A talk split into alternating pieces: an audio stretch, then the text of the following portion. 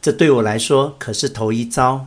既然我首次把这个沉重的字眼“神”引进本书，既然这个字眼将在本书重复出现多次，请容我在此停顿片刻，原原本本解说我提及这个字眼时意指为何，以便让大家能立刻决定自己会被触怒的程度。把神是否存在的论点留待稍后。不，我有个更好的主意。干脆跳过这一点，容我先行说明使用“神”这个字的原因。而我原本是可以使用耶和华、阿拉、湿婆、梵天、毗湿奴或宙斯等这些名词的，或者我可以把神称为那东西，在古梵语经文中正是如此称呼。而我认为这很接近自己时而体验到的那种无所不包、不可名状的实体。然而，那东西让我觉得没有人味，一种非人的东西。而就我个人而言，我是无法对一个东西祈祷的。我需要一个确切名称，以便能完全感觉到一种随次在侧属人的气质。同理，在我祈祷时，祷词的对象并非宇宙、太虚、原力、至高者、全灵、造物主、灵光、大能。或选自《诺斯底福音书》，我认为最富诗意的神明，峰回路转的阴影。我并不反对使用这些词，我觉得它们一律平等，因为其既适用亦不适用于描述无可名状的东西。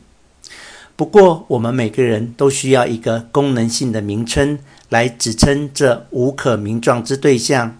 而神这个名称让我觉得最温暖，于是我用它。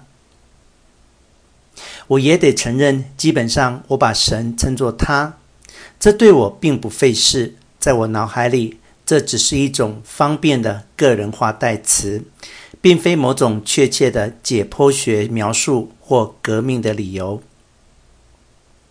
当然，若有人称作他，我也不介意。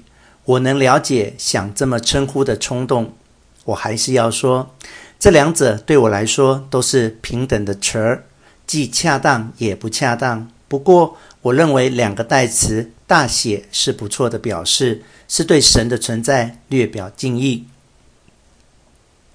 就文化上而言，虽然并非从神学上来说，我是基督徒，我身为央格鲁撒克逊白人的新教教徒。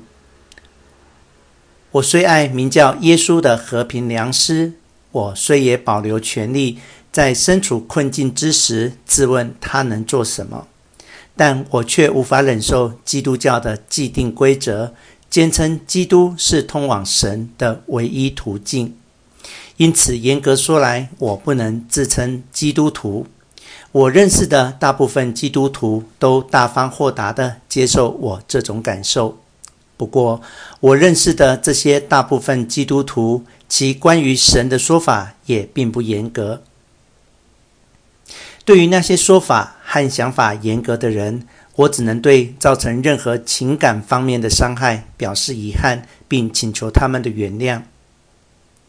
通常，我响应每一种宗教的超然神秘家，只要哪个人说神不住在教条的经文中，或遥远的天边宝座上，而是与我们比邻而居，比我们想象中更接近，在我们的心中升息，向来都令我屏息热烈响应。我深深感激那些曾经停靠在那颗星，而后返回世界，向我们报告神是自爱体验的所有人士。在世界上的一切宗教传统中，向来有抱持神秘主义的圣徒与先人，他们所报道的正是这种体验。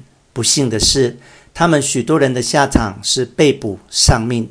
然而，我仍认为他们很了不起。最终，我对神的信念很简单，类似这样：我养过一条大狗，它来自动物收容所，它是十个品种的混种。但似乎遗传到每个品种的最佳特点，它是忠狗。每逢有人问我它是哪种狗，的时候，我总是给一样的答案：它是只忠狗。同样的，当有人提问你信哪种神，我的回答很简单：我信仰至高无上的神。